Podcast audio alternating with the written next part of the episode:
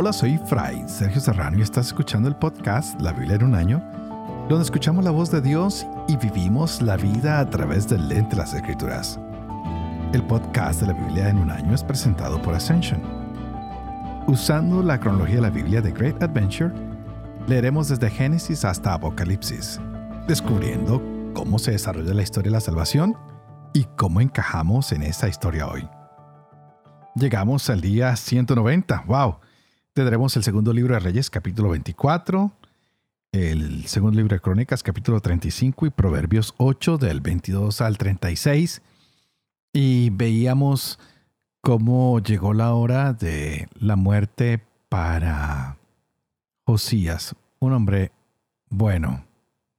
También nos dimos cuenta que la gran renovación para el pueblo pues se dio ya al final del reinado de Josías.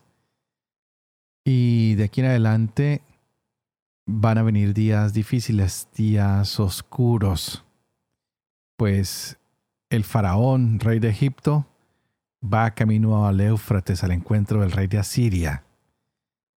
Y salió el rey Josías, pero en cuanto lo vio, lo mató en Megiddo. Así que Josías muere y de aquí en adelante hay que luchar contra Babilonia. Las cosas van a venir de mal en peor. Hay reyes que son destronados. Hay un nuevo rey que ha sido nombrado. Y de aquí en adelante se nos presenta a un reino que va a ser conducido al cautiverio ya empieza Nabucodonosor, rey de Babilonia, a atacar y Judá simplemente va a ser derrotada. El juicio que Dios había prometido sobre esta nación por sus culpas, por los pecados de Manasés y de otros, se da lugar en este capítulo y de aquí en adelante. Así que el rey de Babilonia va a tomar a Jerusalén, la va a saquear, se va a llevar cautivos a los nobles. ¡Wow! van a haber cosas bastante difíciles para el pueblo de aquí en adelante porque la ira de Yahvé se ha desatado.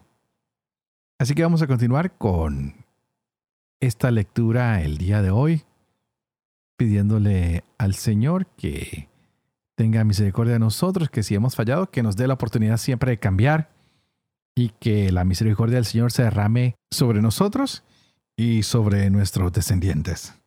Así que estaremos leyendo Dos Reyes, capítulo 24, Dos Crónicas, capítulo 35 y Proverbios 8 del 22 al 36. Este es el día 190. Empecemos.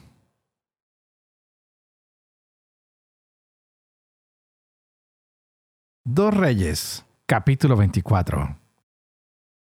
En sus días, Nabucodonosor, rey de Babilonia, emprendió una campaña y Joaquín pasó a ser vasallo suyo por tres años, pero luego cambió y se rebeló contra él.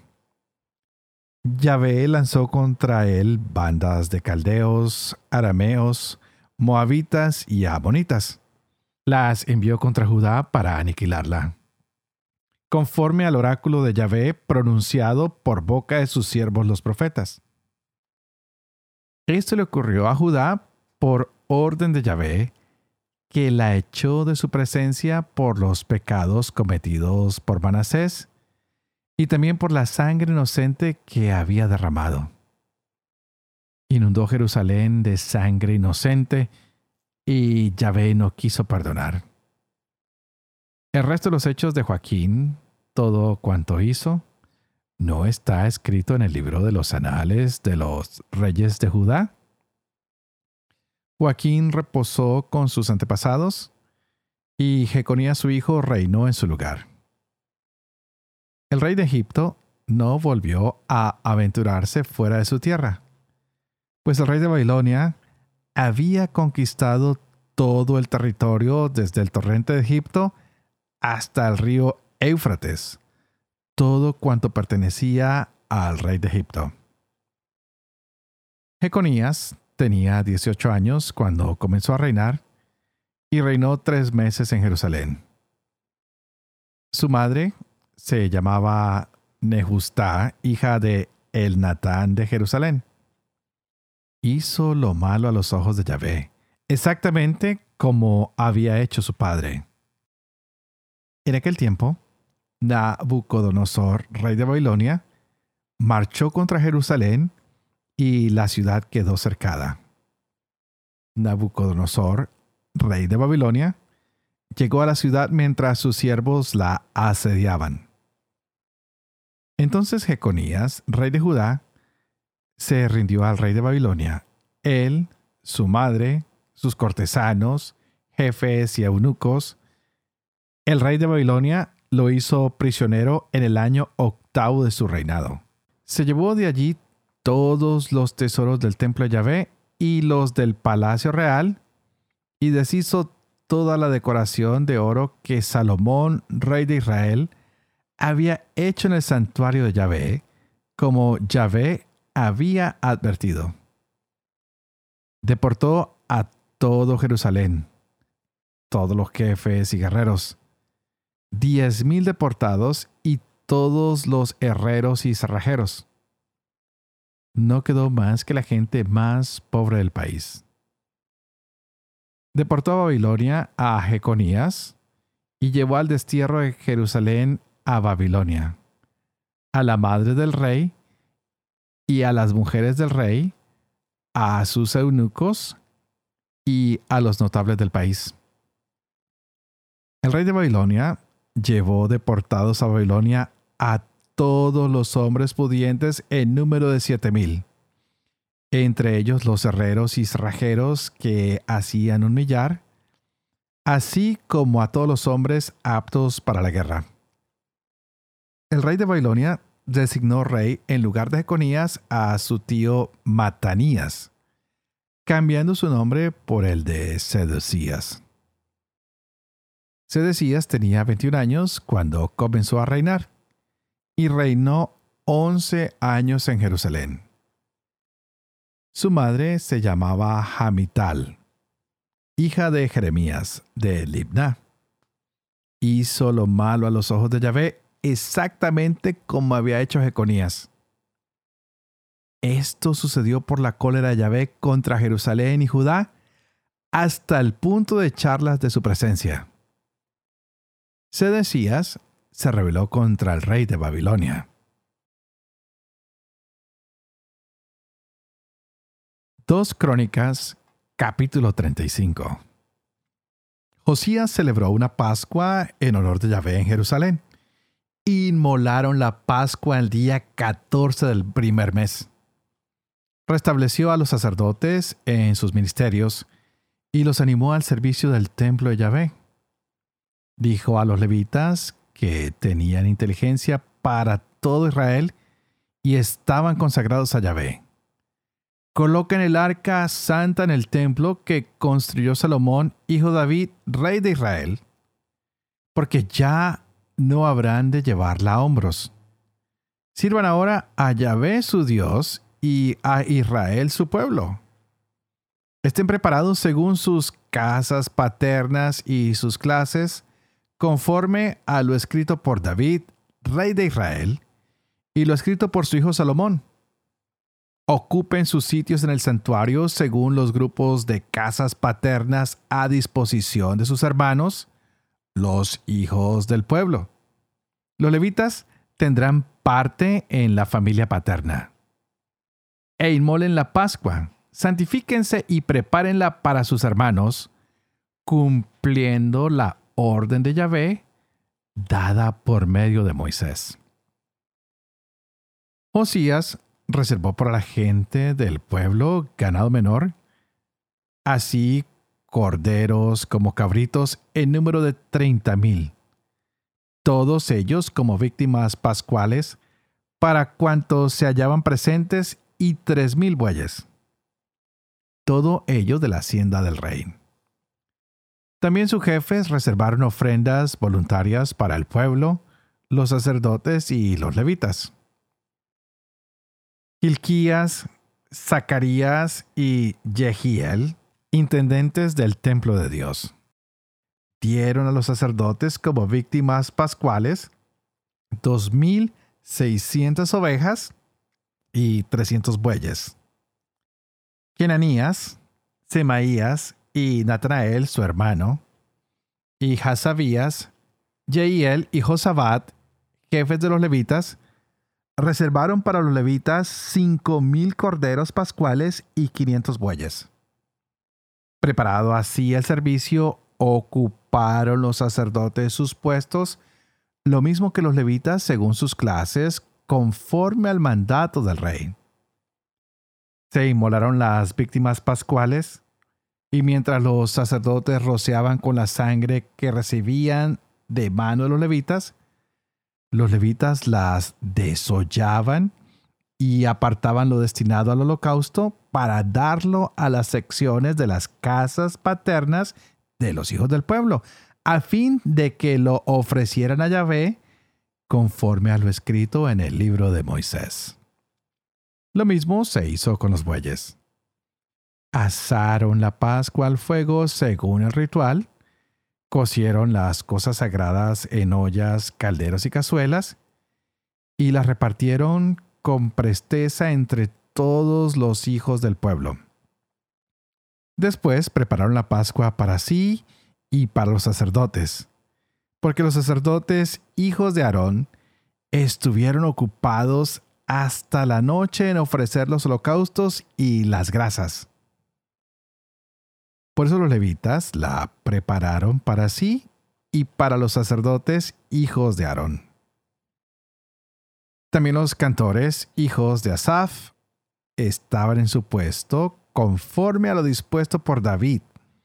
Asaf, Emán y Yedutún, vidente del rey.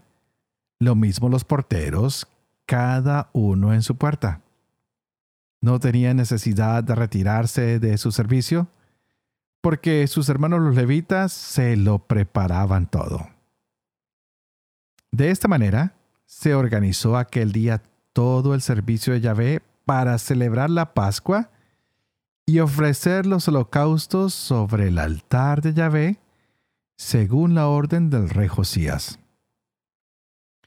Los israelitas que se hallaban allí celebraron en ese tiempo la Pascua y la fiesta de los ácimos durante siete días.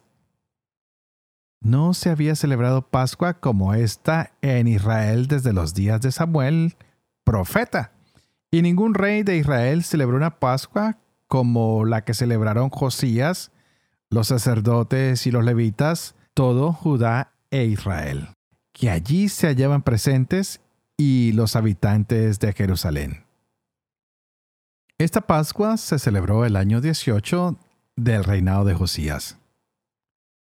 Después de todo lo que hizo para reparar el templo, subió Neco, rey de Egipto, para combatir en Carquemis junto al Éufrates, y Josías le salió al encuentro. Neco le envió mensajeros para decirle, ¿Qué tengo yo que ver contigo, rey de Judá? No he venido hoy contra ti, sino contra la casa con la cual estoy en guerra. Y Dios me ha mandado que me apresure.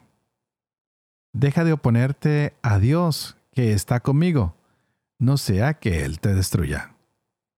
Pero Josías no se apartó de él, pues estaba decidido a darle batalla sin escuchar las palabras de Neco, que venían de boca de Dios y avanzó para librar batalla en la llanura de Megiddo.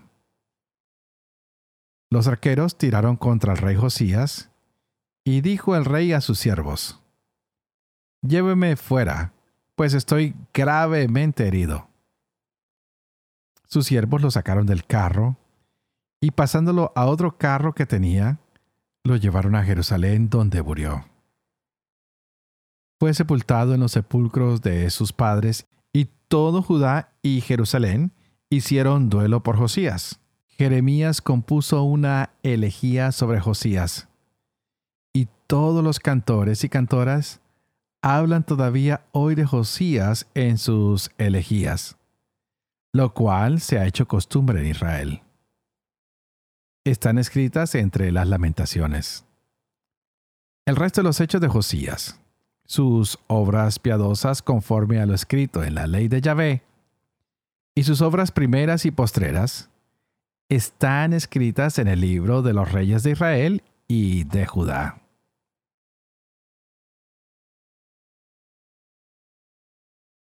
Proverbios capítulo 8, versos 22 al 36. Yahvé me creó primicia de su actividad antes de sus obras antiguas. Desde la eternidad fui formada, desde el principio antes del origen de la tierra. Fui engendrada cuando no existían los océanos, cuando no había manantiales cargados de agua, antes que los montes fueran asentados, antes que las colinas fui engendrada. No había hecho aún la tierra, ni los campos, ni el polvo primordial del orbe. Cuando colocaba los cielos, allí estaba yo.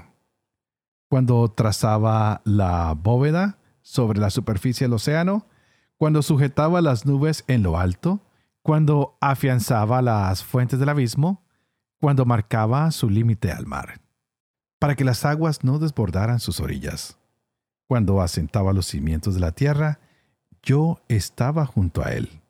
Como aprendiz, yo era su alegría cotidiana, jugando todo el tiempo en su presencia, jugando con la esfera de la tierra y compartiendo mi alegría con los humanos. Así pues, hijos, escúchenme. Dichosos los que siguen mis caminos. Escuchen la enseñanza y háganse sabios, no la rechacen. Dichoso el hombre que me escucha, pelando a mis puertas día tras día, guardando los dinteles de mi entrada. Pues quien me encuentra, encuentra la vida y obtiene el favor de Yahvé. Mas quien me ofende, se daña a sí mismo. Los que me odian, aman la muerte. Padre de amor y misericordia, tú que haces elocuente la lengua de los niños, educa también la mía, e infunde en mis labios la gracia de tu bendición. Padre, Hijo y Espíritu Santo. Y a ti te invito para que pidas al Espíritu Santo que abra nuestra mente y nuestro corazón para que podamos gozarnos de la palabra de Dios hoy en nuestras vidas. Y qué palabra la que nos ha tocado en estos días, maravillosa, maravillosa. Hoy ah, nos hemos dado cuenta de que Dios cumple lo que dice, tanto bueno como no tan bueno. Se da la primera deportación, todos los reyes, los nobles fueron llevados en cautiverio y de aquí en adelante nos vamos a dar cuenta de una historia que es bastante triste. Empieza el rey Nabucodonosor a llevarse a los hombres y mujeres que aportan, que hacen lo mejor por el país y dejan a los más pobres sentados en las ciudades. Hoy tenemos que pedir que los pueblos no sigan siendo despojados de sus riquezas, de sus gentes.